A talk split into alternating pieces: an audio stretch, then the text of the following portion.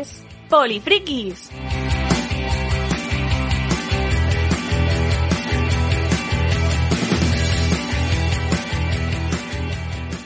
Hola, hola, os damos la bienvenida a Polifrikis, una semana más, vuestro programa de referencia en lo que se refiere a juegos de mesa, cómics, fantasía, ciencia ficción, eh, juegos de rol, eh, series, todas esas cosas frikis que tanto nos gustan a las polifrikis y los polifrikis y que cada semana comentamos con el equipo habitual del programa, empezando hoy eh, por el frío norte, allá más allá del muro, Millán Bozota, nuestro arqueólogo polifriki. ¿Qué tal? ¿Cómo estás, Millán? Hola Andrés, muy bien, aunque pensando si no me, me tendré que hacer eh, cazador de, de, temporales, ¿no? Porque aquí no hay tornados, como en Kansas, pero tenemos unos temporales que pa' qué. Y, y esa siempre me ha parecido una profesión como muy friki. Sí, ahí rollo twister, ahí a, a buscar al, al, centro del huracán. Ahí te veo, te veo ahí en medio, ahí, ahí por, por el frío norte. Nos vamos también a, a San Cugat, al Sayeda Libras, nuestra librería de referencia para saludar al librero loco. Pablo Jiménez, ¿cómo estás? Muy buenas, muy buenas, muy bien, muy bien. Cansado, pero cargadito de novedades, que estuvimos en DAO. Y, y, la verdad, muchas ganas de comentar muchas cosas, pero bueno, me voy a limitar a comentar algún juego y alguna cosita. Uh -huh. eh, por cierto, Millán, te envié una foto de un juego, lo estuve echando un vistazo en Les Winter de TCG Factory. Eh, tío, juegazo, ¿eh? O sea, fantástico. Eh, historia maravillosa. Sí, lo único que por la foto tenía tantas cosas tan bonitas sí. que no, no, sabía decir si era más un Ameritrash o un euro. Ya me contarás. Tiene un puntito de euro, pero bueno, ya lo hablaremos algún día, pero no lo acabé de probar, solo lo pude estar viendo, o sea que tenemos que hablarlo un día este. Pues muy bien, hoy yo creo que vamos a hablar bastante de juegos de mesa, porque eh, el invitado que, ha venido hoy a acompañarnos, creo que un poquito le da bastante a los juegos de mesa y a otras cosas, pero especialmente es conocido por los juegos de mesa. Así que si os parece, sin más dilación, vamos a ir a hablar de juegos de mesa.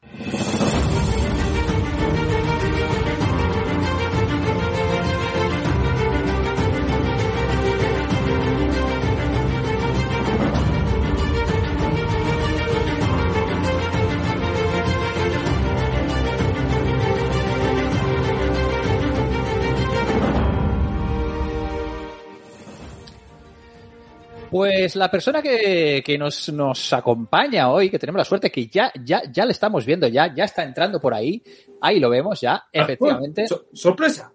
Anda. Era yo todo el tiempo. Aquí está, aquí está, aquí tenemos a Carlos, también conocido en redes sociales muy especialmente como Mortal Charles, que seguramente si habéis visto alguno de sus vídeos, seguro que os sonará porque son unos vídeos virales. Eh, eh, él tiene pues un canal a través de diversas plataformas eh, y redes sociales en los que hace reseñas, video reseñas de juegos de mesa, unas video reseñas de unos dos minutos que, bueno, pues que lo comparten en la comunidad de, de jugones y jugonas, eh, lo comparten a cascoporro y con una fidelidad máxima porque son divertidísimas y aparte muy útiles. Las dos cosas, ¿eh? Que parece cachondeo esto las reseñas de Mortal Charles, pero ojo, porque explican muchas, muchas cosas. ¿Qué tal, Carlos? ¿Cómo estás? Bueno, pues muy bien. Eh, la verdad es que, oye, encantado de estar aquí. Eh, muchas gracias por invitarme y, bueno, pues nada, eh, una semana más haciendo contenido. Muy bien, Carlos. A ver, de entrada, para quien no conozca eh, tus vídeos, tus videoreseñas de, de, juegos de mesa, explícanos un poco de qué va esto, de qué van tus, tus reseñas y cómo, cómo te llegaste a esta idea loca de hacer reseñas de dos minutos de, de juegos de mesa en este formato tan, tan peculiar. Bueno, pues para los que no conozcan mis vídeos, eh, yo hago reseñas, entre comillas, un poco con, con toques de humor sobre juegos de mesa. Los analizo, pero no, los explico de una forma muy rápida, dando los puntos clave de cada juego, ¿no? E intento hacer, pues, memes, hacer bromas y hacer chascarrillos con las cosas que me han parecido graciosas de los juegos e intento sacarles partido, pues, haciendo vídeos, poniendo voces, efectos y tonterías que se me ocurren. Entonces, bueno, es un poco lo que surgió en su, en su momento. El por qué empecé a hacer estos vídeos, bueno, esto, esto lo conté alguna vez. Eh, lo que pasa es que cada vez que lo cuento me voy acordando de más cosas y entonces eh, se va sumando, voy haciendo una historia cada vez más completa. Te lo vas inventando sobre la marcha, reconócelo. pues, claro, al final, dentro de unos años, termina siendo una, una historia súper épica de por qué empecé a hacer vídeos. No, pero empecé porque me quería presentar a un concurso de protos en su momento. Entonces yo hacía, me hacía mis protos en casa y tal. Y se me ocurrió la idea de hacer una especie de canal de YouTube para enseñar mis prototipos y hacer contenido relacionado, ¿no? Es decir, bueno, pues a lo mejor puedo hacer eh, vídeos enseñando cómo hago los protos y no sé qué, no sé cuántos, con un poco de toque de humor y tal. El problema es que no tenía ningún proto en ese momento que me, que me pareciese que mereciese la pena y dije, bueno, voy a crear algo de contenido para este canal que voy a crear, ¿no? Y digo, bueno, TikTok me parece una buena idea porque son vídeos cortitos y tal. Y bueno, hice un primer vídeo, además el primer vídeo que hice ni siquiera grabé los componentes del juego, simplemente cogí imágenes de la BGG y la monté. Eh, tenía el juego en el salón, pero de, de, verdad me daba tanta pereza levantarme que dije, como es un vídeo de relleno, lo cojo de la BGG y hago un vídeo. Y entonces hice un vídeo y a mis amigos les hizo mucha gracia. Entonces hice un segundo vídeo. Y ya me ya cogí el juego y tal y cual, y ya empecé a hacer un segundo vídeo, tal y cual, y también le gustó.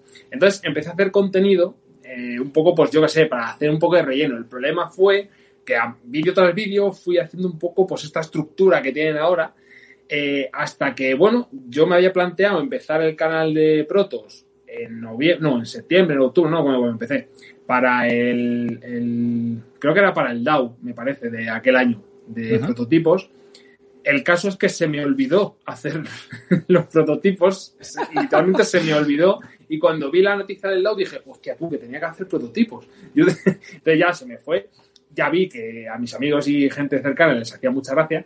Y bueno, empecé a desarrollar cada vez más ese formato hasta que, bueno, es lo que es hoy en día, básicamente hablemos un poquito del, del, formato porque es realmente muy, muy característico para las personas que no los conozcan, a quienes invitamos, pondremos el link en, en la descripción del, del, podcast para que los visitéis, tanto el canal de, de, de, TikTok principalmente, como Twitter, como Instagram, como YouTube, donde cuelgas tus, tus video reseñas. Uh -huh. eh, es un formato eh, en bucle, que es muy sí. típico también de, de TikTok, ¿no?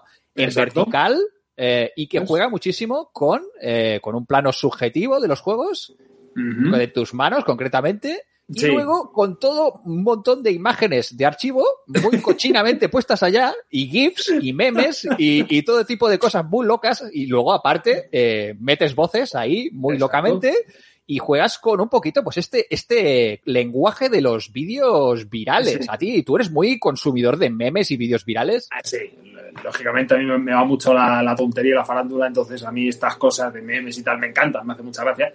Así que lo adapté. Más que nada porque dije, bueno, tampoco me quiero crear un contenido muy dedicado porque, dedicado en el sentido de pues yo que sé, hay otros reseñadores de juegos que se curran un montón los planos, la fotografía, ponen bien los componentes, no sé qué, se lo curran todo mucho. Yo dije, es que no tengo tanto tiempo para invertir. Yo cogí imágenes de archivo con marca de agua y decía, es que es, es, la clave es la marca de agua, es el, el, el saborcillo. Hablando de marca de agua, precisamente, en, desde tus primeras reseñas, justamente una de esas imágenes que, que usaste eh, como recurso, de ahí salieron un, dos personajes que se han convertido, bueno, dos que son, que son tres, por así decirlo, dos personajes que se convirtieron en auténticos protagonistas del sí, canal. Eh, explícanos, ¿quiénes son? José Luis y Mari Carmen y el tercero en Discordia, ¿quiénes son? Son eh, José Luis, Mari Carmen y Aurelio. Eh, Aurelio, exacto. Aurelio. A ver, realmente fue porque hice el vídeo de las mansiones de la locura eh, y me pareció gracioso. Estaba buscando un sketch que meter para hacer algo diferente y se me ocurrió hacer una coger una imagen de dos señores mayores jugando y ponerle voces. Y la cosa fue que, bueno, pues hice un sketch con ellos, no los pensaba sacar nunca más, eh, para no repetir. El problema es que, bueno, mucha gente me empezó a decir, oh, qué, qué bueno Mari Carmen, que vuelva Mari Carmen, tal cual. Entonces hice un segundo vídeo ya con Mari Carmen y ya dije, uff, esto ya no lo puedo sacar, o sea, esto ya se ha adueñado de, del canal. O sea, ha cogido recorté. vida propia directamente. Sí, sí, luego literalmente cogí, busqué una foto de otro señor, que es Aurelio, la recorté y la pegué en la imagen de José Luis y Mari Carmen, porque necesitaba un equilibrio entre Mari Carmen y José Luis, necesitaba un tercero, para que hiciera un balance. Sí, la verdad, porque si no, pobre José Luis recibía ahí demasiado. Claro. Necesitaba, necesitaba algo que aliviara un poco, pues, o sea, más o menos tenía las, las personalidades de José Luis y Mari Carmen eh, bien definidas, pero digo, joder, me falta, necesito descargar la tensión de la comedia en, en, en, alguien que suelte una frase lapidaria de vez en cuando y diga cualquier cosa. Y ahí nació Aurelio. Hablemos un poquito precisamente de las, de las personalidades de estos, de estos personajes. Eh, empecemos por, por Mari Carmen. Mari Carmen es, es una auténtica, es una Munchkin, es una culo duro auténtica. Es un culo duro, es, ese, es esa persona que juega para ganar, no juega para divertirse, eh, no existe la palabra derrota en su vocabulario. Y bueno, es un personaje que me hace gracia que tenga ciertos poderes y que, bueno, cuando a mí me conviene, pues puede viajar en el tiempo o puede hacer cualquier cosa que a mí se me ocurra para hacer un poco la gracia. Eh, porque es la que tiene el poder y es la, la más poderosa, ¿no? En cambio, José Luis es un manta. José Luis es. José Luis soy yo, que juega pero no tiene ni idea de lo que está haciendo, entonces es malísimo. Entonces es como un poco el contrapunto, ¿no? Y Aurelio es esa persona que ni juega bien ni juega mal, simplemente está en medio y suelta frases lapidarias. O simplemente, pues eso, des- descargamos un poco la, la- tensión de- del, acto, ¿no? Poner algún plano cercano de Zoom que diga cualquier cosa. Bueno, eh, Mari Carmen suele humillar ahí vilmente, machacando sin piedad alguna, tanto en juegos cooperativos como, como en juegos aquí de, de uno contra, contra otro. Es una cosa tremenda. Hasta en los cooperativos le mete calla, ¿no, José Luis? Eso es, eso es. Era la gracia que además en los cooperativos fuera más heavy, porque es como, claro, ella no puede perder. Entonces, llevar a José Luis en un cooperativo significa llevar un lastre en el equipo. Entonces, la gracia está ¿no? en que le da caña sin piedad. Entonces, He, he de decir que me identifico muchísimo con José Luis, ¿eh? Me siento totalmente identificado con, José Luis. con José Luis. Eh, mira, eh, vamos a comentar alguna cosa concreta justamente de, de Mari Carmen y José Luis, porque en uno de los últimos vídeos, eh, concretamente en el de Desmayus, la videoreseña de- de- del Sí. juego este de, de Harry Potter ahí con, con batallas de varitas, Sí. se vio ahí de qué casa de Harry Potter eran eh, Aurelio, José Luis y Mari Carmen. A ver, explícame, ¿por qué? estas casas que has elegido, ¿por qué? Hombre, todo tiene su sentido. Eh, no podía ser otra que Slytherin, lógicamente. O sea, es que lo lleva en la sangre, no puede ser otra casa. O sea, es que es, le viene al pelo. Y además, cuando lo vi, pensé, dije, joder, es que es, que es, eh, es, que es increíble. A Aurelio le puse, si no recuerdo mal, Gryffindor, porque como es un poco el balance, dije, bueno, me parece bien. Y eh, José Luis, lógicamente, como es un mantal, le puse Hufflepuff. Hufflepuff. Eh, Pablo, ¿qué te parece esta, esta diferenciación? Sí, Los mantas sí, son Hufflepuff, clarísimamente. Bueno, podríamos discutirlo. Pero Podríamos discutirlo. Yo soy Puffy de corazón, o sea que no te lo perdonaré nunca. Pero bueno, me identifico con esos mantas, o sea, eh, plenamente de acuerdo. Yo, yo tengo una pregunta para el invitado y para Andrés. Eh, ¿Habéis pensado en investigar si sois gemelos separados al nacer? ¿Por Porque qué? veo un patrón en el humor. No, sí que es verdad que, que tienes un humor eh, que me gusta mucho. Y me gusta mucho y creo que es una cosa que tienes que potenciar, y aquí te doy un consejo, que explotes tu vena de cantante. Porque me gustan mucho las reseñas en las que cantas, me flipan, me flipan. Me gusta mucho la canción que hiciste para el It's a Wonderful World de, de, de Trangis, ese pedazo de juego magnífico que me encanta. Oye, vaya temazo ahí de U2 que te marcaste. Eh, no sé ni cómo no sé, o sea, es, es algo que surgió, porque no era la idea original, el caso es que, se- no sé, fluyó solo, me vino a la mente la canción y dije, joder, ¿y si hago un tema? ¿Y si hago un, temazo? Y me cogí la canción, empecé tal y dije, joder, es que encaja ahí, digo, Coño, perfecto, o sea, me encaja perfecto. magnífico. Me encanta. Yo creo que es un, un temazo. Y, la, y el paleo también. Le has metido ahí un reggaetón ahí a tope con el paleo, con el turno de noche, que me ha encantado, ¿eh? Me parece Ay, muy, muy muy absurdo, pero sí, sí, no sé, me vino también un poco a la mente, dije, vale, ¿por qué no? ¿Por qué no meter? De hecho, tenía una, de hecho lo grabé, lo edité, tenía, la parte de la canción era completamente distinto. Lo que pasa es que no me terminaba de convencer y en ese, cuando estaba terminando de editar, no sé, como que me vino, escuchándolo otra vez, dije, coño, si esto se parece a... Y ya me puse a buscar y ahora tengo todo el YouTube lleno de cosas de reggaetón y... ahora me recomienda, ¿por qué has visto Don Omar? Y digo, oh, muchas gracias, YouTube, es lo que estaba buscando, más reggaetón. En el canal de Mortal Charles podéis ver reseñas de un montón de juegos variados de todo tipo, desde el Virus hasta el Parks, eh, Wonderbook, Tolos, Carcassonne, Wingspan, eh, bueno, un montonazo del Mysterium, por ejemplo, mogollón de juegos. ¿Cómo, ¿Cómo eliges los juegos que vas a reseñarlo? ¿Son los que tienes a mano? Eh, ¿Los consigues especialmente para hacer la reseña? ¿Cómo lo haces? Pues en verdad no tengo. eh, Yo funciono de una forma un poco caótica. eh, no tengo un sistema que diga, no, creo que me viene mejor a hacer. Simplemente miro la estantería, lo veo y digo, me apetece este. Simplemente es una intuición, no, no lo sé. Primero elijo el juego y luego ya, una vez lo tengo, pienso las bromas. Y entonces, de momento no ha habido ninguno que haya dicho, uff, lo voy a dejar para más tarde, simplemente tal. Hay veces que simplemente miro la caja, me quedo pensando en el título y a lo mejor se me ocurre a lo mejor, pues, por lo de la canción de Let's de Fútbol o yo que sé, cualquier broma. Empiezo a pensar en cómo es el juego y si se me ocurre un sketch o alguna broma, incluso digo, vale, pues por ejemplo, aquí con Mari Carmen puedo cebarme a hacer no sé qué y ya a raíz de eso desarrollo la historieta. Pero no, no escojo por algún motivo en concreto, simplemente según me sienta yo ese día inspirado. Lo miro a la estantería y digo, mm, el Everdell. Pero los juegos que salen, ¿los has jugado todos o hay alguno que lo has reseñado sin jugarlo? A ver, ha habido alguno, reconozco que ha habido alguno que he, que, he reseñado, o sea, que he reseñado eh, solo con ver una partida pero son muy, pocos. Eso es verdad. O sea, las cosas como son, lo reconozco. Pero... ¿A, qué, ¿A qué, me sonará, ¿A qué me sonará esto? Lo de hacer reseñas viendo un tráiler. o, un gameplay. viendo un gameplay. ¿A qué me sonará esto? No, no sé. Yo, lo reconozco. Ha habido muy a favor. dos casos muy extremos y fue por, por, bueno, como fue con, digamos, porque iba por justito de tiempo y demás y no tuve la oportunidad.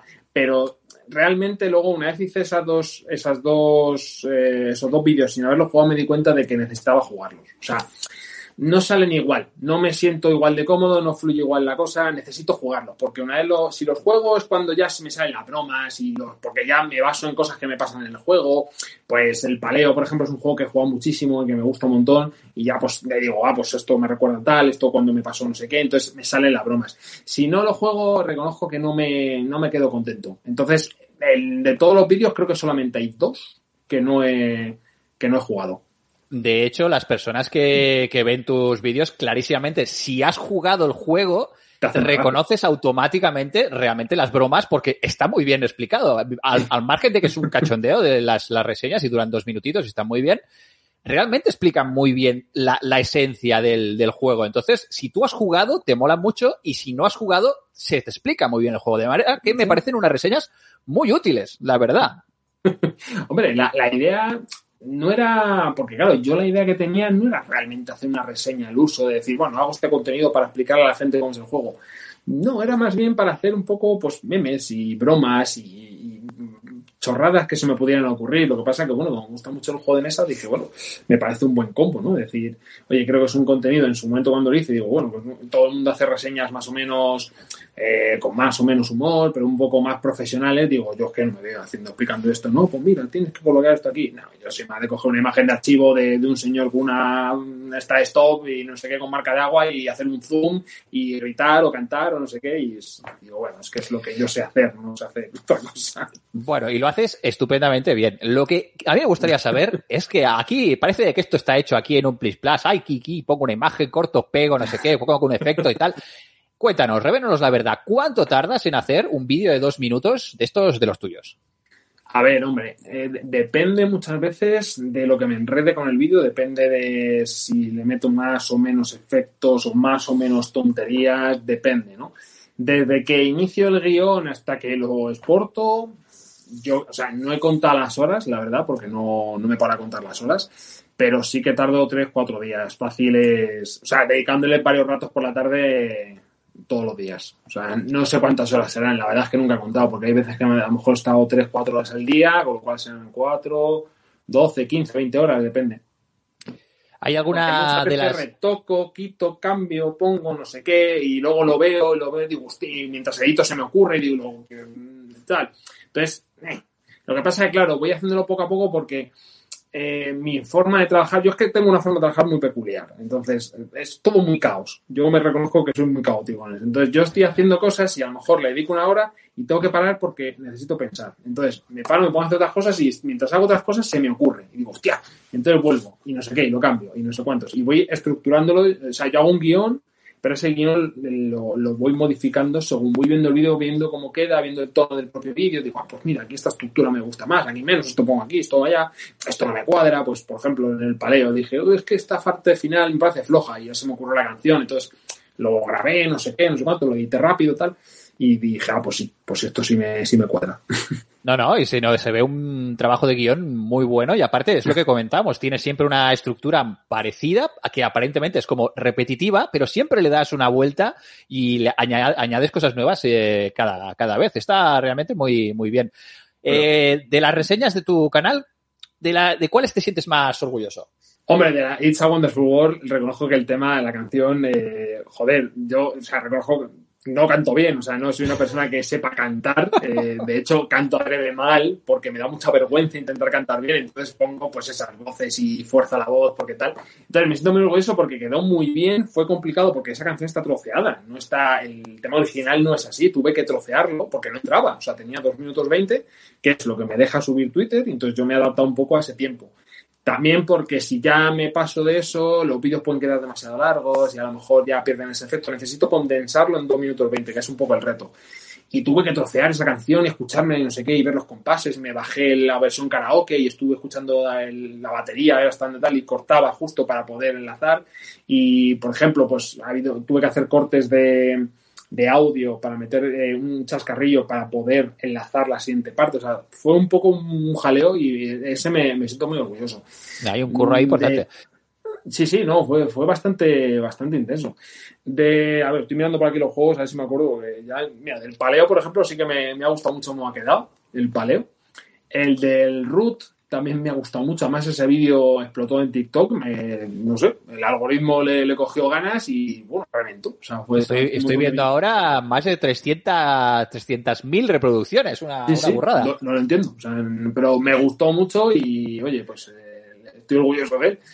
Y no sé, en general, me gustan todos, ¿no? Al final, el Estela, por ejemplo, mira, el Dixit Estela me hizo mucha ilusión porque el autor me comentó en Twitter. El ah. autor de, vio el vídeo eh. Y me comentó y me hizo mucha ilusión que el autor me dijera, oye, tío, ¿cómo me ha gustado esto? Da, oye, enhorabuena, te ha quedado muy divertido, no sé qué. Y dije, coño, que además me lo puso en francés, y dije, joder. Qué bueno. Hablando de autores, por cierto, en el Red Cathedral hay una aparición especial y aparece allá eh, Isra y, y, Shay. Una cosa fantástica. ¿Cómo surgió esto? Pues se me ocurrió la broma. De hecho, se me ocurrió la broma de que eso, de que a José Luis le cayeran mal eh, Isra y Shay y fuera una cosa, esa situación, ¿no? Pues típico de sitcom, ¿no? Que hay un personaje, viene un personaje invitado y todos, todos le adoran, excepto ese personaje que les odia.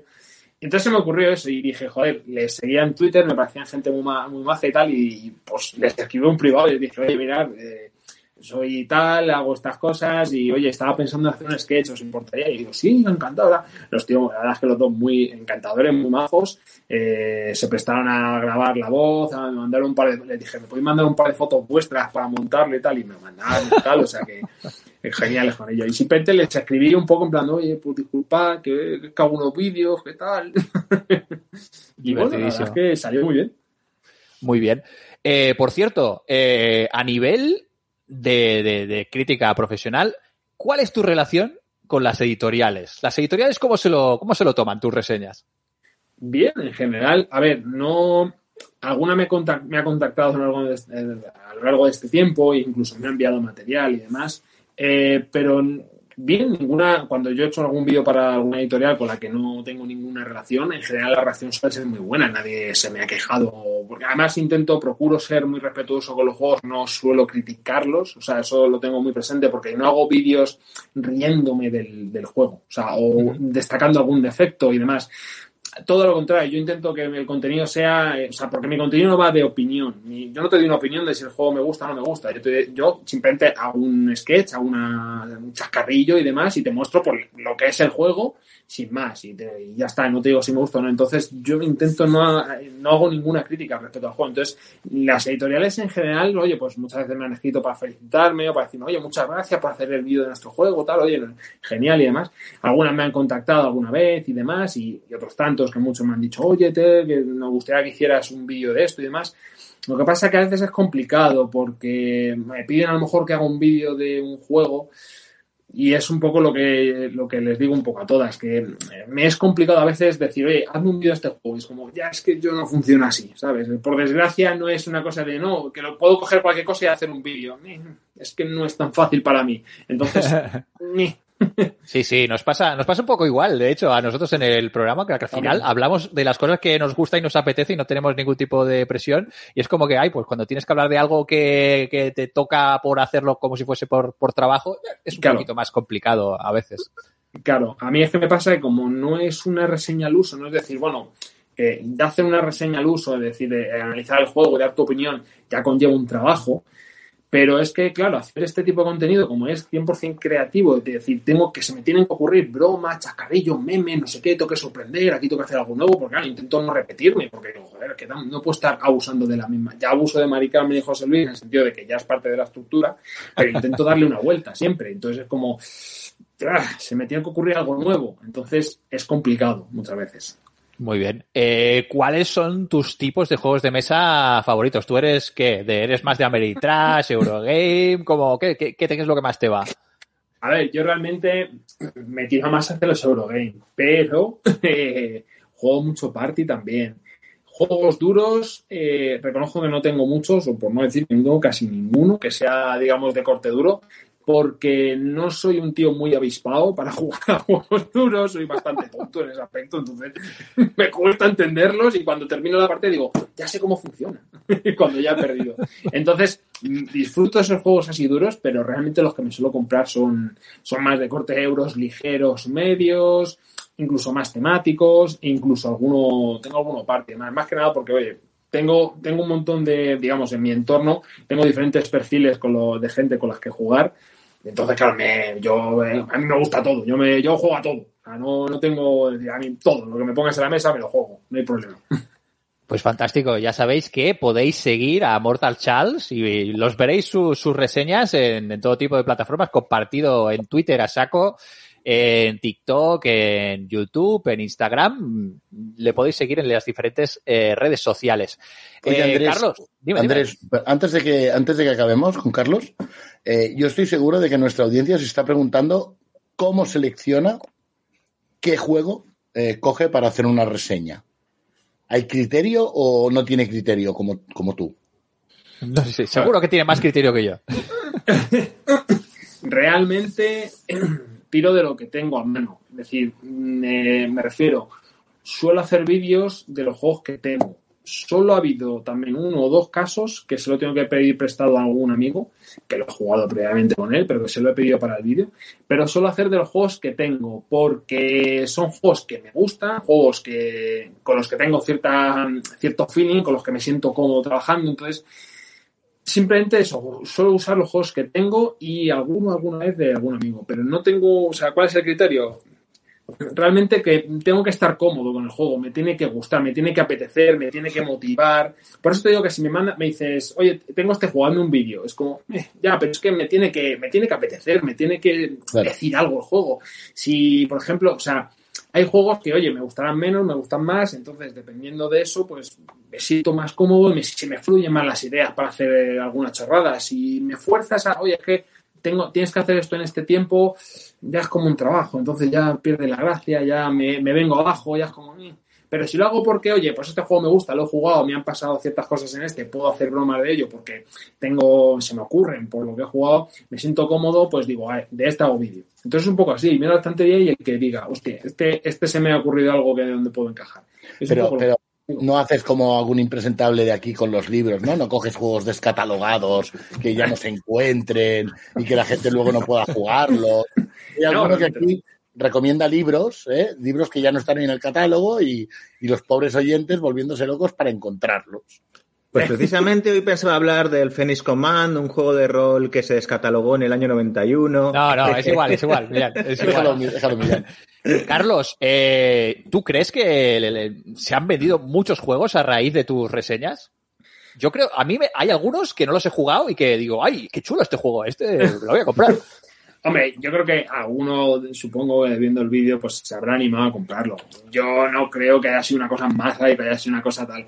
Alguno habrá caído, porque al verlo así, a lo mejor, al hacerte gracia, yo supongo que cuando te hace gracia un vídeo, a mí me pasa, ¿eh? Muchas cosas. Con muchos videojuegos, veo vídeos de, o contenido sobre juegos que me hacen gracia y como que ya cuando lo veo, lo veo con otros ojos. Entonces, yo creo que sí, que alguno habrá caído, habrá dicho, coño, este es el del vídeo de tal, y a lo mejor, pues oye, si es una cosa así baratilla, a lo mejor ha caído. Y una última pregunta, eh, si te parece, Carlos. Eh, cuando juegas con, con- con tus amigos eh, a juegos de mesa, eh, ¿alguna vez se te va y metes la voz ahí de Mari Carmen o de José Sí, Luis? Y mis amigos. O sea, esto es una cosa, ellos mismos, y me dicen, mira, esto lo puedo meter en el vídeo, me recomiendan, me dicen, mira, esto para el vídeo, esto no sé qué. Qué, qué rabia da eso, ¿eh? Ay, esto, esto para, apunta, apunta para el vídeo. Esto da una rabia tremenda. nah, a ver, a ver. Al final, eh, ellos eh, son eh, mis amigos y gente cercana, pues todos me llevan siendo desde el principio, y ya es, ya es algo habitual cuando jugamos, pues ya surge, ellos ponen también voces y demás, y ya hacemos el chorra y, eh, siempre que jugamos es un poco festival, o sea, no es. No jugamos muy. muy para eso jugamos, ¿no? Al final, pues para pasarlo bien. Exacto. O sea, aunque estemos concentrados, siempre hay momento para la, para la chanza y para la broma y para la tontada. O sea que. Pues Carlos, eh, te vamos a invitar, mira que te digo, porque sabemos que aparte de los juegos de mesa, que es tu, tu especialidad y donde, por lo que más te conocemos, eres un poquito polifriki porque te van muchas, muchas cosas. Así que te vamos a invitar, si a ti te parece y te apetece, a que te quedes al resto del programa a comentar con nosotros algunos de los temas que tenemos en la escaleta. ¿Te parece bien? Estupendo, yo me quedo aquí de, de meter frases ahí, meter ahí la, la puntita y te iremos, te iremos preguntando, te iremos preguntando cositas. Vamos a empezar vale. eh, con un juego de rol, eh, concretamente con una novedad de uno, de un autor queridísimo eh, por, por Cero Cordura y de por, por, por Polifrikis, ¿no, Pablo? Con un amigo del programa. Eso es, y es que estamos hablando de un juego de Roberto Alhambra que se publicará. Fíjate, yo en vez de hacer cosas descatalogadas, avanzo cosas que aún no están.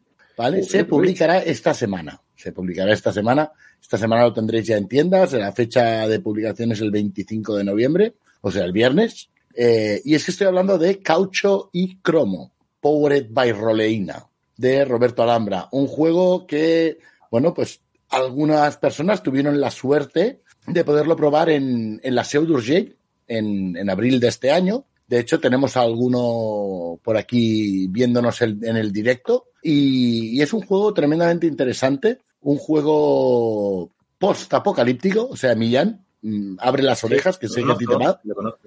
Sí, sí, lo estuviste viendo allí, de hecho. Sí. Eh, eh, en la SAJ, que también estuvo. Correcto. También estuvo en la SAJ. Y a Roberto lo tenemos explotado, pobre, porque evidentemente pues queremos que vuelva a la SEU, queremos que vuelva a la SAJ, queremos que venga siempre que pueda. Y el pobre es un santo y cada vez que se lo pedimos, pues coge el avión o coge el ave y se viene desde Madrid. Y la verdad es que, bueno, pues David ha tenido la gentileza de, de hacernos llegar una, una, copia en PDF todavía, porque claro, en, en papel todavía está difícil, pero nos, nos ha hecho llegar una copia para que podamos comentarlo y me ha gustado mucho. La verdad es que me ha gustado mucho, me ha sorprendido muy agradablemente. Yo no tuve la oportunidad de jugarlo, por lo que fuera, porque a lo mejor estaba corriendo como una gallina sin cabeza de un lado a otro en la SEU. Yo sí, eh, yo sí que jugué con, con Roberto, que nos hizo de máster. Hay una partida estupenda. Las piernas te voy a partir. Yo tengo, tengo, he quedado con Roberto que nos hará una partida en algún momento, o sea, espero jugarlo pronto. Eh, y, la verdad es que el, juego me ha gustado mucho en, en, muchos aspectos. Me falta todavía ver el tipo de papel. Fuera de eso, pues un juego que son 68 páginas de juego, con una maqueta que, que me ha encantado, me ha parecido espectacular, muy bien trabajada, muy adecuada al, a la ambientación y al tema. Y es que estamos hablando, pues eso, de un mundo postapocalíptico, pues como podría ser Mad Max o Waterworld o, o La carretera de Cormac McCarthy y que sabe reflejar muy bien ese ambiente. El, el sistema, además, es un, un chico sistema... y su perro también. Ahí también, un chico y su perro. que está opinando de que le gusta esta, oye, está diciendo que le gusta caucho y cromo. eh, el, el, juego está, está muy inspirado. Roberto reconoce que, que, tiene una dualidad y es que por un lado se inspira en los juegos clásicos como pueden ser Dungeons and Dragons o, o Vampiro, pero tiene mucha influencia de, de PBTA o de, o de Fate. Y esa conjunción la, la ha hecho muy, muy bien. Eh, tenemos un sistema muy sencillo, un sistema en el cual tiras tres dados y te quedas dos, tres dados de seis y te quedas dos. Y entonces, pues nada, de sacar de uno, bueno, de dos a seis es un fracaso y te van a ir mal las cosas. Sacar de seis a, de siete a, a 12 es, vale, pues esto lo vas a conseguir, pero vas a tener consecuencias. Y luego, pues nada, pues más de, más de 12, pues entonces, pues las cosas te salen tal y como tú querías. ¿Cómo, ¿Cómo lo hace eso? Pues involucrando al jugador como narrador, cosa que me parece maravillosa en un, en un juego de rol. Eh, y es que si sale de 2 a 6, pues será el narrador, eh, el máster, quien, quien describa lo que sucede. De, de 6 a, creo que es de 6 a 8, de 6 a 10, si no recuerdo mal, va a ser el, el, jugador el que describe, pero tiene también que, que poner sus, sus éxitos, 7 a 9, el éxito parcial. Eh, y recibirá una consecuencia. Y con 10 o más, pues eso, un éxito absoluto, y es el, el jugador el que narra qué sucede, y eso es, queda fijado. O sea, es lo que él diga al jugador que ha pasado, pues es lo que ha pasado. Eso está muy, muy chulo.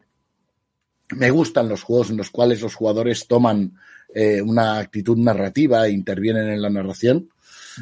Y, y, bueno, luego, evidentemente, hay toda una serie de, de mecánicas eh, complementarias, eh, como es el tema, pero que le dan ese sabor al juego, como es el, el tema de que tienes unos, eh, unos definidores, tienes una serie de, de características dentro del jugador que son más narrativas que mecánicas, que lo que hacen es que, que puedas mejorar tu tirada, puedas repetir tu tirada.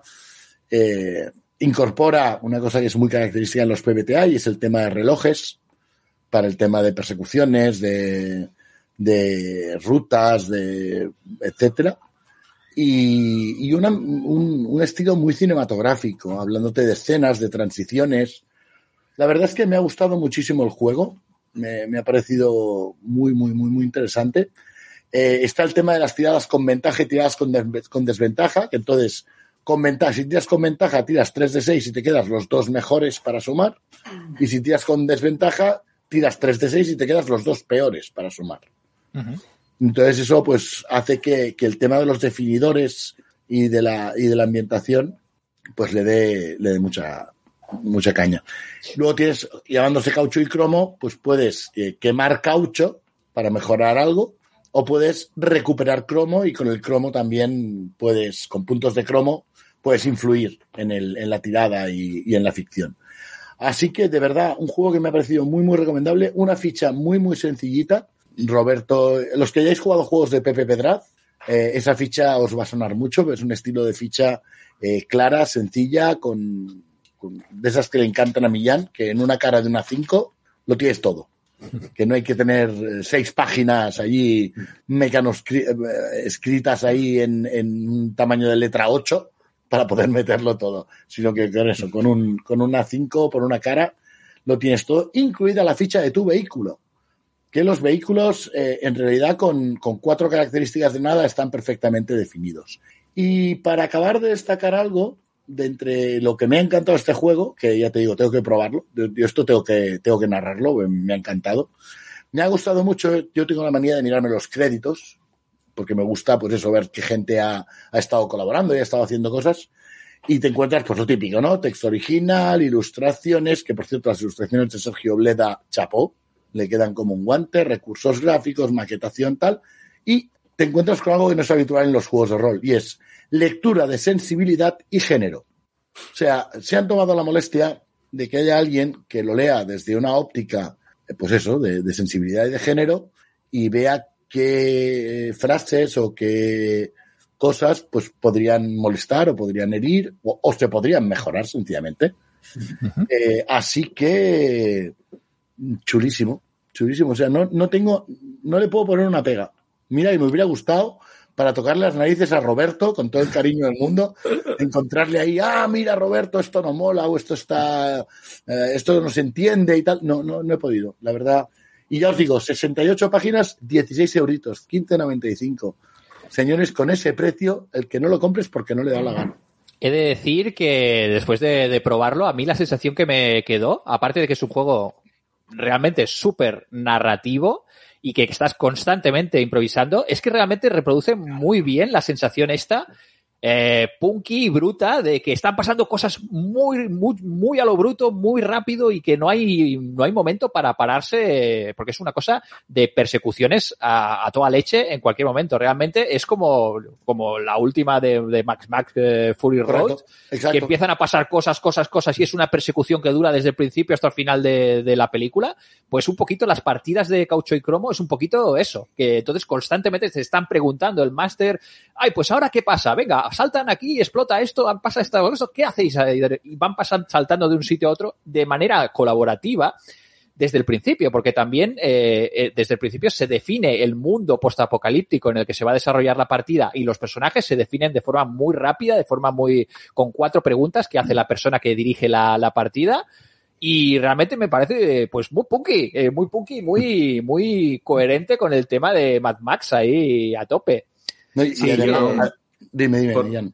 No, que por lo que pude ver en, en la seguidor jugando, que estaba en la mesa al lado, en otra partida, pero escuchaba a Roberto y iba cotilleando. Lo que contabas es efectivamente uno de estos juegos eh, basado en la filosofía esta de eh, System Matters, ¿no? El sistema importa, que lo que hace es que el sistema está diseñado para generar una experiencia concreta, de, ma- de manera que crea juegos muy enfocados a, a que salgan las partidas de una forma concreta, ¿no? Y en este caso es el, el de emular esas eh, aventuras de alto octanaje de las películas de Mad Max. Preguntémosle a nuestro, a nuestro querido invitado de hoy, Carlos, tú el tema, el tema rolero, ¿cómo, cómo lo llevas? Explícanos un poquito tu experiencia con los juegos de rol. Yo llevo jugando al rol desde pues, 13 años, 12 años, 13 años, sí, por ahí. Pero de hace mil años. Y tuve una época de parón y a día de hoy sigo jugando con, te diría, todos casi todos los fines de semana quedamos para jugar. O sea que estoy muy metido en el, tema. O sea que, y la verdad es que lo que comentabais de, de- de este juego me parece un sistema muy inteligente. Eh, creo que el hecho de que sea un sistema tan simple y a la vez narrativo eh, te abre muchas posibilidades. Además, creo que ha sido muy listo en escoger esta temática porque invita mucho. O sea, un mundo posapocalíptico te abre un abanico de opciones infinito. Porque es posapocalíptico. O sea, puedes hacer lo que te dé realmente la gana. Es un sistema que creo que puede ser flexible. Y me, parece que está muy bien hecho. Y me parece muy inteligente lo de no, esto si sacas de aquí a aquí. eh, te lo digo yo, si no, hacemos un, tú a tú y si no, el, el efecto lo decides tú. Está, me parece también que, que mola mucho para gente que a lo mejor le cuesta un poco a veces soltarse en la mesa. Es un sistema que te agradece, ¿no? Decir, oye, pues ahora tienes tu momento de brillar, ¿no? Y a lo mejor eso, ese empuje de decir, ah, pues quiero hacer no sé qué, y, ah, pues genial, y no sé qué. Y eso al final empuja a los jugadores más novatos a empezar a hacer cosas más narrativas en vez de, bueno, tiro, 2, 4, 8, 10 de daño, pin, no me parece que está muy, muy bien hecho y muy interesante. Le voy a echar un ojo porque no, no lo conocía y me ha, me ha gustado la premisa. Me ha gustado mucho. Pues ya sabéis, eh, tenéis este caucho y cromo de Roberto Alhambra, el, el publicado por Beer, eh, que sale a la venta. Nada, ahora se, pu- se puede ir, ir pidiendo ya, ¿no, Pablo? En, en Por- vuestra, vuestra tienda de proximidad. Por supuestísimo. Y evidentemente, siendo Roberto un buen amigo, igual que hacemos con los juegos de Pepe, eh, en el sello de Ibras va a haber ejemplares de caucho y cromo, sí o sí. Pues muy bien. Y lo que también vais a encontrar en el sello de Libra, si vais allá a echaros una visita al, a los al buen librero de Pablo, es algún que otro cómic. Vamos a por los cómics.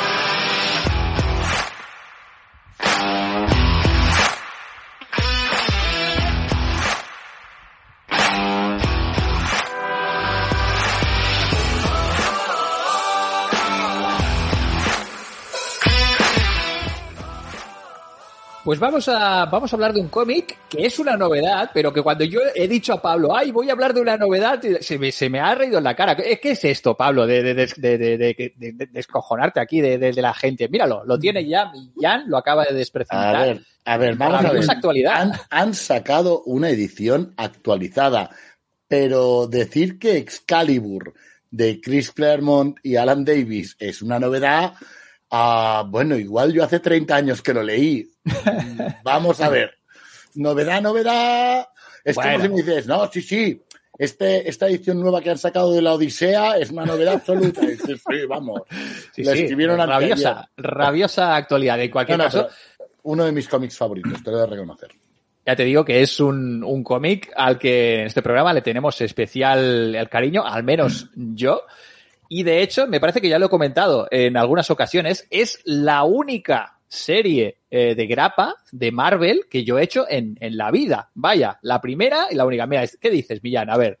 Pues eh, yo quería comentar así como también como anécdota personal que yo seguía las colecciones de mutantes y cuando salió Excalibur ya no me daba el dinero, ¿vale? Me compraba unos mutantes, me compraba la tuya X y por suerte el que ahora es mi cuñado que era un amigo mío en el instituto, eh, Alberto, eh, eh, se hacía las colecciones que yo no llegaba para comprarme y me iba a su casa a leerlas. Y, y yo le dejaba los cómics de, de, los, de los nuevos mutantes y así. Ah, y así iba- me pude leer iba- Excalibur y Inferno, que no sé si recordáis aquel mega Sí, crossover. Sí, una, una maxiserie, un crossover.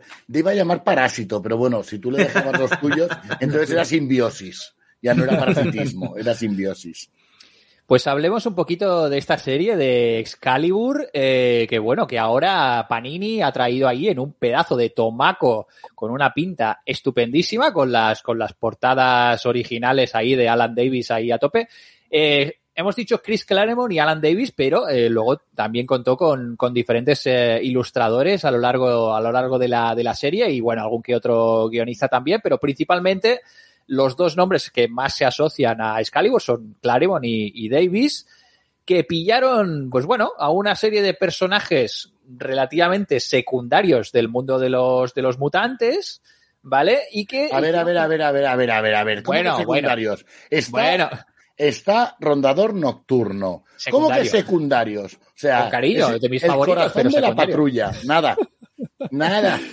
En cualquier caso, eh, es un spin-off. Literalmente, Excalibur es un spin-off británico de, la Patrulla X y de un momento dado que era una cosa complicada. Ya sabéis que eh, Claremont dio nueva vida a los a los mutantes eh, en los años, a principios de los años 90, pilló ahí la Patrulla X y lo convirtió en la serie más popular, eh, ahí con, con Lobezno, Coloso, Tormenta, compañía. Y bueno, pues la, la, la X tuvo, tuvo muchísimo éxito, ya hasta que, bueno, Claremont también la, la dejó y bueno, los mutantes empezaron a esparcirse por el mundo y bueno, eh, eh, empezaron a salir mutantes a casco porro y de, de, todo tipo y todo tipo de patrullas X, quizás en exceso, hasta llegar a un, un momento de demasiados mutantes, quizás. Eh, ahí, pues quizás ahí la, la bruja escarlata tenía, tuvo un buen criterio cuando dijo aquello de no más mutantes, pues quizás estaba, estaba bien, eh, estaba bien visto, estaba bien visto. El caso es que, eh, pues Claremont se dio el lujo de pillar a estos eh, personajes un poco descartados de, de, de, la línea principal de la patrulla X en un momento en que se creía que la, la parte principal de, de, la patrulla X había muerto en un, en un evento y hay, había unos cuantos miembros, exmiembros de la patrulla X, como eran pues Gata Sombra y, y Rondador Nocturno, que pensaban que sus compañeros habían muerto y estaban en un momento ahí pues de duelo, ahí una cosa súper trascendente y tal. Y aparte que Rondador Nocturno había resultado herido, había perdido en parte su poder ahí de teletransporte y todo eso. Y estaban ahí, pues bueno, pues Claremont, ya sabéis que saca petróleo de cualquier, de cualquier sitio, y dijo, pues voy a pillar a estos personajes y les voy a dar ahí un vuelo todavía más gordo y voy a hacer un grupo nuevo. Y hizo este spin-off, eh, pues con, con una Phoenix, eh, una Phoenix. Hizo, eh, Andrés, un ex-spin-off. Ah, muy bien, gracias, Millán. Estaba esperando este chiste, me encanta. ¿eh? Un spin-off. Millán, cinco minutos. Cinco minutos. Fabuloso, fabuloso. Ya sabéis, un grupo con un carisma fantástico y que una, una línea de argumentos que dotó con muchísimo humor. Aparte de la parte esta pues más dramática de la, pérdida de la patrulla X y bueno, los momentos, los, las crisis y los, los conflictos de los personajes que eran muy interesantes, tanto el Capitán Britannia pues como Fénix tenían ahí pues conflicto, conflictos chachis. Y le metió toda la parte esta de los multiversos ahí con un pues con un una excusa eh, de estas de, de, de, guionista para sacar ahí pues ir por mundos alternativos por un tubo. Se perdían ahí por, por los multiversos. Eh, como ya le ha sacado ahora buen partido de Marvel eh, toda la línea ahora de los multiversos. Esto esto es, no se inventó no se ha inventado ahora. Esto es una cosa de Marvel lo lleva haciendo pues un montón de un montón de años y, bueno, pues el, equipo de Excalibur se perdían por, por una serie de, motivos, por diferentes multiversos y tenían que regresar a casa en plan, en plan dragones y mazmorras ahí que tenían que volver a su, a su mundo. Eh, y, y, estaban atrapados en estos multiversos y eso lo, le permitía a Claremont pues ir eh, en cada uno de los números llevándolos a un universo distinto, a un what if distinto. Pues mira, pues ahora vamos a uno en el que los nazis han ganado, ahora vamos a otro en el que estamos en la edad de piedra, ahora vamos a otro que no sé qué. Y esto es un poquito bueno, pues es, era un divertimento de Claremont que se veía que le tenía un gran cariño a los personajes, tenía momentos de, pues realmente muy emotivos de la relación entre ellos, tenía momentos de acción, tenía momentos de mucho humor. y realmente eh, los lápices de Alan Davis eh, estaban a la altura de, estos guiones porque al menos para mí es el dibujo de superhéroes mi, más espectacular que he visto nunca, con permiso de Alex Ross y compañía, pero me parece flipante el estilo de Alan Davis de aquella época y el entintado era, es maravilloso y, y cada vez que veo aquellas portadas que en este volumen de, de Panini pues están todas ahí reproducidas, es que las portadas son alucinantes y las viñetas interiores están a la altura de las portadas, que dices, madre mía, es que es increíble el nivel del dibujo de toda esta, de toda esta serie. Y bueno, pues luego, entre medio, eh, hay que decir que los autores de relleno no eran tan buenos. Y yo cuando tocaba un capítulo, que un, un, un número que venía un, un, dibujante de relleno, era en plan, bueno, a ver cuándo vuelva la a, a, día de hoy también, también se nota. También empezaban a asomar esos eh, 90 finales a lo Liefeld mm. y, y, rascan, sí. Comparado sí, sí, con el, e, ese saber hacer de, eh, de Ann Davis, ¿no? Y esa dibujo delicado, de tan buen gusto y tal, sí, sí. no, no, Súper no dinámico, eh, anatómicamente increíble, súper bien los personajes con diferentes pues gestualidades, diferentes mm. cuerpos. Eso, lo más alejado de lo que era el, el Liefeld de la, de la época realmente, que dices, madre mía, esto, esto, esto es horrendo. Al lado de esta maravilla que hacía Alan Davis, dices, madre mía, Liefeld, ¿qué, qué estás haciendo? Así que, bueno, poco más. Si, si eh, en aquella época pues erais fans de, de Excalibur, pues este tomo os, os, traerá buenísimos recuerdos y los tendréis ahí todos recopiladitos. Y si no conocéis las historias de, de, de, de Excalibur, pues os recomiendo que os lo pilléis. Vaya, que me parece un tomazo imprescindible. Tú ya lo tienes ahí. ¿Qué, qué, qué, sí. qué, qué tiene? ¿Cómo lo ves de calidad, Millán? Está bien. El papel bueno, no está mal. Iba, iba a decir algo del papel, pero la verdad es que no está mal. Quizás podría ser un poquito más atinado, ¿eh? pero no está mal. Eh, iba a decir que son 45 euros, que es un precio ya alto, pero bueno, son casi 500 páginas, o sea, es un tomaco.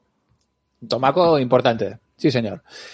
Eh, vamos a preguntarle a nuestro, a nuestro querido invitado. Eh, Carlos, tema cómics, ¿qué? ¿Cómo eres más de Marvel, DC, superhéroes? ¿qué, qué, qué, qué lees habitualmente? Ya, de cómics la verdad es que nunca ha sido muy, muy de coleccionarlo. Era un poco desastre para ello y, hombre, en su día me dio un poco por el rondador nocturno, me acuerdo. Eh, Spider-Man en su momento, pero luego nunca ha sido muy de coleccionar cómics. Yo entre Marvel y DC, pues me voy a quedar con Marvel, que suele, suele tirar más hacia donde me, me, gusta, pero no soy muy coleccionista. De hecho, apenas tengo cómics, muy poquitos. No, uh -huh. no soy muy de cómics. Muy bien, pues si te parece, vamos a ver una cosa, a ver si te ponemos a prueba con las series y el cine.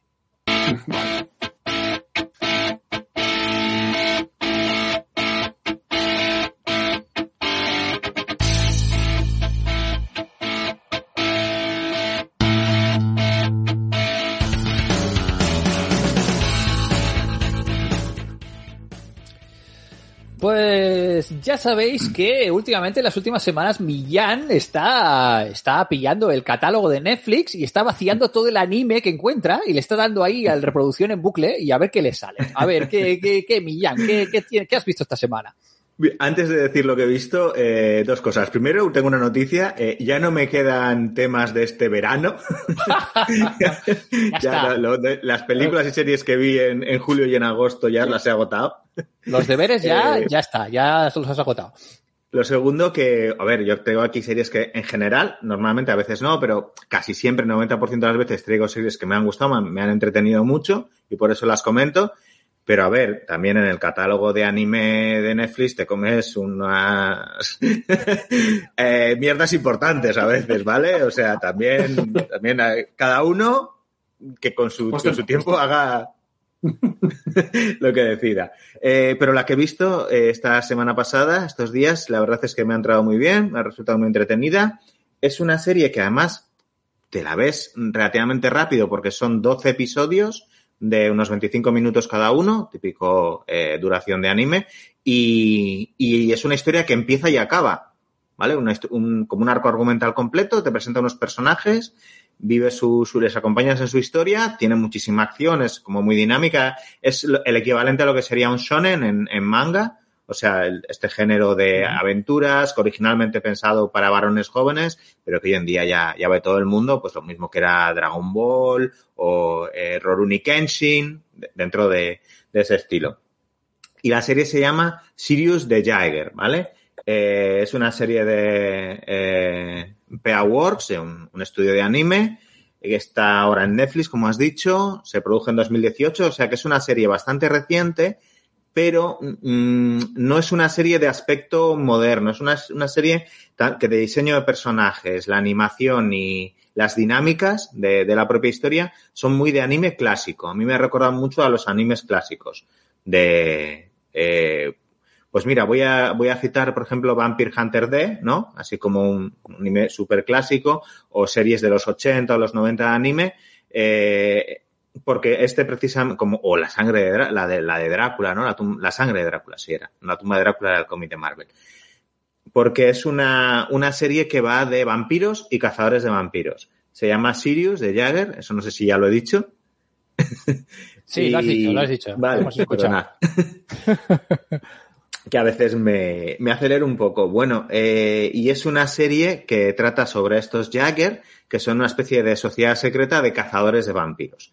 Y sus as- antagonistas, pues son vampiros que estarían un poco, mezclan un poco lo que sería el vampiro de Anne Rice o de Mundo de Tinieblas, con distintas castas, unos vampiros de sangre noble, que son como los jefes y tal, con lo que serían los archivillanos de Aventura Pulp, que eso es algo que me ha encantado, porque la serie está ambientada en, los, en el cambio entre los años 20 y los años 30, y entonces eh, eh, vas a encontrar todos los tropos de estos de las, de las aventuras Pulp, ¿no?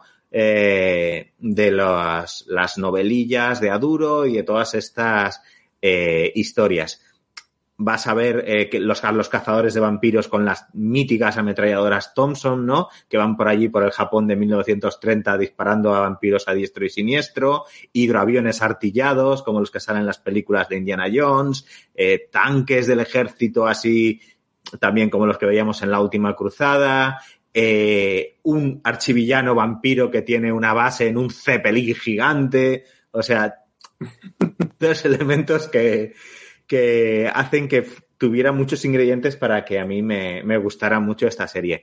Entonces, luego, pues está el grupo de cazadores de vampiros, que son los protagonistas, que a ver, no nos engañemos, os vais a encontrar auténticos estereotipos de shonen. ¿eh? Va a estar el mentor, profesor, gafitas, que, reflexivo y tal, pero que a la hora de la verdad es el más duro de todos, ¿no? porque claro, todos tienen su momento, el cachas que es el buenazo, el pequeñajo que, que, siempre está inquieto, la chica explosiva, la otra chica que es la tímida. Y el protagonista guaperas, un poco así, ya sabéis, eh, toque emo así, que estoy así, que no estoy, que es, eh, es un Sirius, que los Sirius en la serie son una especie de hombres lobo, pero unos hombres lobo guaperas, ¿vale? O sea, no os imaginéis como el hombre lobo de Werewolf by Night y tal, no, o sea, o sea, el rollo colmillicos, cre crepúsculo, cre crepusculares, ¿no? Eso iba a decir yo, hombre lobo crepúsculo. Sí, se le sale así un poco el pelo como a lo lobezno, unos colmillitos y tal, pero, pero siempre de punta en blanco, le queda, ¿vale? Le queda bien, o sea, que se transforma Sí. y dices, joder, esta está guapo así. Está, es que está más bueno cuando es vampiro. Casualmente le queda genial, ¿no? Mira, eh, hablando de temas, no, es una serie para adultos, ¿vale? No es para ver con niños. Tiene mucha sangre, algo de gore, no mucho, mucha sangre, muchísima violencia. Eh, sexo prácticamente no hay. Y me resultó curioso que en una serie de estas características, por el contraste de lo que es lo habitual, eh, la única escena de desnudos son masculinos. ¿Vale? Ah, pues Son estos desnudos que siempre hay eh, un objeto o un mueble Sí. eh, tapando los genitales, estratégicamente colocado entre la cámara y Sí. entre el espectador y, O, o un cepelín en medio. un cepelín, haciendo la metáfora. Pero es la típica escena de los, los baños japoneses, ¿no? Que, que en otras series pues sería la típica para, para que pusieran a chicas y en esta ponen a los protagonistas varones. Y me dije, ah, mira, pues como que te das cuenta, ¿no? Por contraste. Me, me pareció curioso. Y, y no tengo na- bueno, nada más que contar, en, que me ha resultado muy entretenida, que además como tiene toda la, te cuentan toda la historia de los personajes y termina, te la puedes ver y sin, no, exige un gran compromiso, digamos, y, y como un entretenimiento y ah, cosas para ver, pues muy recomendable. Pues muy bien, Sirius de Jäger, una, una serie ahí con cazadores, un clan de cazadores de vampiros, concretamente que antes de salir lo primero que hacen es cascarse un chupito ahí de Jäger Master. Por supuesto. Eh, Ay, por favor. Ay, por favor. Ah, qué sí, forzado, ah, qué forzado. ah, qué forzado. Es que, ay, estaba ahí, estaba ahí justito. Eh, y yo creo que con esto ya, eh, primero de nada, vamos a preguntarle, eh, Carlos, recomiéndanos una serie, una que estés viendo de las últimas que hayas visto o que tengas ahí en cartera. ¿De anime o de...? Lo que quieras, de series en general. Pues me estoy viendo ahora la de 1899, que es de Ah. los creadores de Dark. La tengo a medias, no sé. ¿la recomiendo? No lo sé. Eh, es que estoy un poco a cuadro porque no sé de qué va todavía. O sea, llevo tres capítulos y estoy en plan de... No sé, es interesante. Si os gustó Dark, a mí Dark igual no la entendí. O sea, me quedo un poco a medias. Pero esta me parece que es tiene un rollo así de misterio y tal. Y si os molan las cosas filosóficas y extrañas, esa está bien. Esa me la vi. Y me vi también hace poco la de. Se llama El Vigilante o El Watcher en inglés, que está basada en un caso real. Me pareció interesante ver una serie basada en un caso real. eh, más que nada por el- la cosilla de, de pensar, pues esto, esto fue más o menos lo que pasó, entre comillas, ¿no? Porque esto es Hollywood. ¿no? Pero me pareció curiosa de esto de para un fin de semana que no tiene nada que ver, la del vigilante, pues te mantiene un poco en vilo, en plan, a ver qué pasará, ¿sabes? Y luego te pones a buscar información sobre el caso real y dices, ah, coño, qué curioso.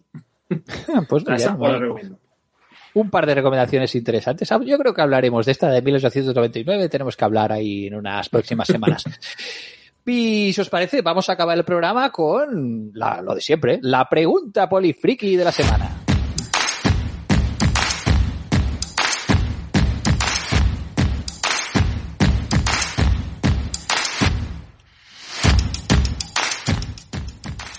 Pues muy bien, Pablo. A ver, a ver, ¿qué toca esta semana? Porque le vamos a hacer la pregunta también a, a Carlos. Así que vamos a ver que, con qué nos sorprendes. Pues mira, eh, como ya hace unos cuantos días que no hablamos de libros, pues vamos a sacar una pregunta de libros. Y es que la pregunta de hoy no va a ser tan polémica como la de la semana pasada, que creó aquí un cisma y, y sangre y vísceras desparramadas, eh, sino que hoy lo que preguntamos es, en general, ¿vale la pena leer las novelas de franquicia? O sea, esas novelas de Magic, esas novelas de vampiro, esas novelas de Warhammer. ¿Consideráis que en general vale la pena? Bueno, Yo lo suelto.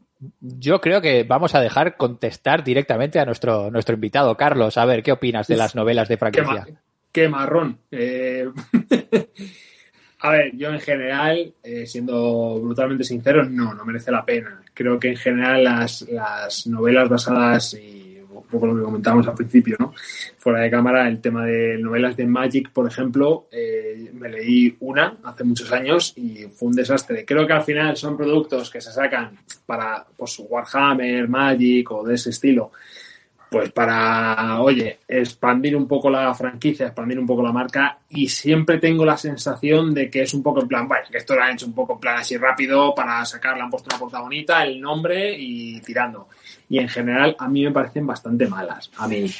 personal, respeto que, oye, cada uno le pueda gustar mucho, a lo mejor su novela favorita es una de Magic, pero es que a mí me parecen bochornosas.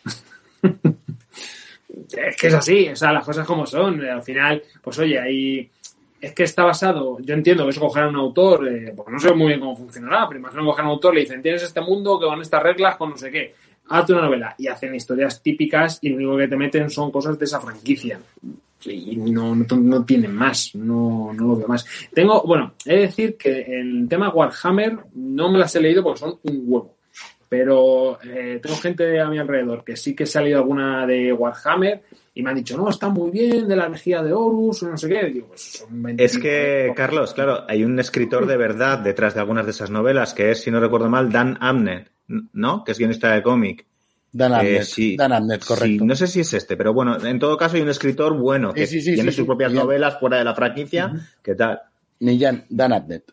Son las, las únicas que he visto que valen moderadamente la pena. Y insisto en lo de moderadamente. Yo, yo digo un poco lo que, lo que me. Porque yo no me las he leído, pero es verdad que varias personas sí que me han dicho, no, la energía de Horus está bien. Bueno, no sé, pero en otras, en otros casos, franquicia rollo, mira, Diablo, por ejemplo, de- del juego de Blizzard, me acuerdo que sacaron una novela, vi la portada y dije, esto es un desastre de los pies a la cabeza, o sea, una novela de diablo. Pero vamos, que, ah, o sea, para, para, o sea, para, corta. O sea, fatal, o sea, no, no, estoy, no estoy a favor. Venga, Millán, ya que habías comentado, mojate Vale. un poco. A mí, a ver, en general me parecen bastante malas. Hay algunas que las he disfrutado mucho. Eh, lo que diría es que, eh, sobre todo las que tienen que ver con juegos de rol, y no todas, desde luego. Dentro de las de juegos de rol hay algunas que son muy malas. Pero claro, yo cuando leo una de estas novelas, no les pido calidad literaria, eh, no les pido profundidad, solo les pido una cosa, y que, por desgracia, hay muchas que ni siquiera cumplen eso. Eh, solo les pido una cosa, que es que conozcan bien el universo y el, el trasfondo, lo que llaman ahora el lore, de ese mundo y que lo integre bien en su narración, de manera que a mí me sea útil. Que si yo estoy dirigiendo a ese juego o estoy jugando a ese juego de rol, eh, o me interesa ese juego de rol, pueda aprovechar esa novela, ¿vale? Eh, Lo pueda integrar con, con ese mundo, con esa ambientación, con la campaña que quiera hacer, con lo que sea. Entonces, cu- cuando eso está, a mí generalmente me entran bien, las disfruto y tal. Pero es que muchas veces ni siquiera, o sea, dices, es que han pillado un pavo, le han contratado, se ha mirado el libro por fuera y luego ha escrito una novela horrible que además no tiene que ver con este mundo. Pues, es que pues- a, a eso me refiero. O sea, mi, mi opinión sobre este tema es que creo que eh, como lectores nos hemos vuelto muy exigentes. Es decir, el nivel literario ha subido mucho porque hay muy buenas novelas y el problema es que ya tenemos tantas opciones que leerte una novela de Magic dices, de- no, llega al nivel de lo que hay en general. Entonces yo creo que simplemente el público nos hemos vuelto ya muy exigentes y esas novelas de franquicias se han quedado muy atrás porque son esos productos rápidos para sacar de pues Diablo o Magic o Warhammer, no sé qué. Hay que expandirlo porque pues ellos harán un análisis de mercado en su Excel o lo que tengan y dirán, bueno, pues si sacamos esto y vendemos 500, pues de lujo, porque como nos cuesta una mierda hacerlo, pues lo hacemos. Y yo, ¿qué hemos vendido 500? De lujo. Pues, pues eso, justamente, eso me pasó a mí eh, con estas adaptaciones que hicieron del juego de rol del Señor de los Anillos. Sacaron tres volúmenes que era un tochazo eso. Que Mira, sí. mira, Ah, mira Andrés, mira Andrés, mira Andrés. Un rollo, un rollo, total. Eso no, sabían, no habían jugado nunca en la vida esa gente. Qué tío, de verdad, qué tío. Un tal JR, no sé. Sí, JR, el de la- Y el mago ni tira bolas de fuego ni nada. Eso ah, es. un rollo. Ni Y ni poesías de por medio, un tostonazo, vaya. Venga, habla, ahora en serio, Andrés, mójate un poquillo. Eh, la verdad es que no sé. eh, mira, yo eh, es- quizás soy un poco incoherente en esto, eh, porque al final ya sabéis que a mí, por ejemplo, los juegos de mesa eh, o los videojuegos me mola mucho el tema franquicias o las series y, y yo todo lo que tenga pues marca Star Wars o que tenga marca Lovecraft eh, lo veo de cabeza y, y soy muy de franquicias. Pero en cambio, para el tema de esto de, bueno, pues los, los libros basados en juegos de rol, juegos de mesa y tal, la verdad que no, no, nunca me han llamado la atención. De manera es que no, no soy nada, nada consumidor, no me llama, no me llama para nada la atención. Mira, mira, mira, ya es cosa rara. Lo único que sí que, sí que un poquito de franquicias que había llegado a leer es los videojuegos, por ejemplo, de la Patrulla X y de Dungeons and Dragons y eso, que eso sí que me parecían buenos y al final, bueno, son libros de franquicia, pero está dentro de lo que era un poquito, bueno, eran bastante, no estaban mal. Pero no, no soy consumidor de libros de, de franquicia. Muy bien. Bueno, yo deciros que tengo una experiencia muy similar a la de Carlos. He leído, he intentado leer algunas de estas novelas. Me pasó con la de Magic, no recuerdo, fue una de las primeras que sacaron. Y era como, pero Dios mío, si es que está mal estructurada, está mal escrita. Eh, además, mm, o sea, la única, la única, parecía que la única obsesión del autor era meter el nombre de determinadas cartas a machamartillo como fuera para que salieran y dices, tío, no, o sea, no. claro. Luego intenté con mucho cariño, ¿eh? Intenté, ya sabéis que me encanta, a ver, por suerte de Asma Geeka nunca han hecho eh, novelas de estas porque no se lo hubiera perdonado, pero intenté leerme algunas de las de Leyenda de los Cinco Anillos y ostras, de verdad, eh, no, no, no, No, no. no. O sea, no, no funciona. Y las de vampiro ya es que, vamos, o sea, leí una y, y dije, ni con un palo, esto ni con un palo. Y encima sí que eran además- de las de vampiro, de el, el tío se había vi- visto el libro desde fuera de lejos. Sí, sí, pero, muy de lejos, pero muy de lejos. Sí, ahí está. Miró la contraportada del juego de rol y dijo, ah, que hay que poner vampiros y hacen cosas, ya está. Entonces, pues sí, coincido en general con vosotros y, y yo me imagino que la mayoría de nuestra audiencia estará pensando más o menos lo mismo. Ahora igual nos llevamos la sorpresa y la gente nos dice, no, si nos encantan. Pero bueno, para eso yo creo que para eso tenemos las redes, para que opinen. Claro que sí. Vamos a trasladar la pregunta polifriki de la semana a nuestras redes sociales. Ya sabéis, si, si vosotras sois eh, pues defensoras de, de, las novelas de franquicia, expresaos, expresaos y nos lo podéis comentar a través de los comentarios en, en iVoox o a través de nuestras redes sociales, en, en Twitter, hasta, mientras dure Twitter que también estamos en Mastodon, no lo he dicho, pero estamos en Mastodon también. Hemos estrenado ya la cuenta de Mastodon de. Oye, de Andrés, ahora que dices esto de Mastodon, ya que te has convertido en nuestro experto local en Mastodon, tendríamos que hacer un día un directo únicamente explicando para todo el mundo cómo entrar en Mastodon, cómo hacerte una cuenta, qué sí, servidores sí. están bien, no sé. Podemos hacer un piénsatelo, día... piénsatelo, sí, porque creo que nos iría bien. Directo sobre, sobre que yo no tengo ni idea de Mastodon. Ni yo, por eso lo digo. Yo a ver si lo engaño y consigo que nos lo explique. Pero esta, Cualquier- esta semana cualquier han dicho, han dicho que hay que migrar a Hype o algo así, no sé cómo se llama la nueva Eso es otro, sí. Ca- ca- Cada día van saliendo propuestas distintas y alternativas. No se sabe que ya esto qué hacer. en cuál nos quedaremos. Ya veremos, ya veremos a ver qué hacer. De momento tenemos ya cuenta en Mastodon de eh, Cero en Cordura. Eh, así que ahí nos podéis seguir. Y como siempre, en Telegram, en nuestro canal maravilloso de Polifriqueo, en el que estáis invitadas, invitados a participar y sumaros y a comentar, pues con toda la gente que está, que ya son más de 180 personas allá metidas ahí contando, hablando de cosas polifriquis. Así que os invitamos. Y nada más, vamos a ir cerrando el programa agradeciendo a Mortal Charles, a, a Carlos, nuestro invitado de hoy. Muchísimas gracias por, por quedarte durante todo el programa. Y, y ya lo sabes, aquí es tu casa. Espero que el próximo día que vengas nos cantes algo. O que como mínimo hagamos un dúo, tú y yo. Yo, Vale. yo No, mira, si no- canta Andrés, no. O sea, yo a Carlos le dejo cantar. A ti no, Andrés. Venga, no, me comprometo. La próxima vez que regrese al podcast, cantaremos un tema dúo. Bien, me gusta, me gusta. Ya está. Y Es en un- vez de esto tener la cabecera tan chula que tenéis, seremos tú y yo cantando. Es No, que yo no le llevo ideas. tiempo, No le llevo ideas. tiempo, llevo tiempo reclamando que esta sintonía tiene que tener una letra y quiero intentar, pero no me dejan. Eh, ¿Tú te crees? Claro, es que no puede ser. Mira que podíamos ahí. Te cortan ahí, no puede ser, no puede ser. Te, va- Que- te vamos a fichar para que pongas la voz a la sintonía del programa. Mira que te digo. A la, a la, pongas una letra a la, es el reto. A mí hacer el, el chorras, ya sabes que es mi especialidad. Yo encantado.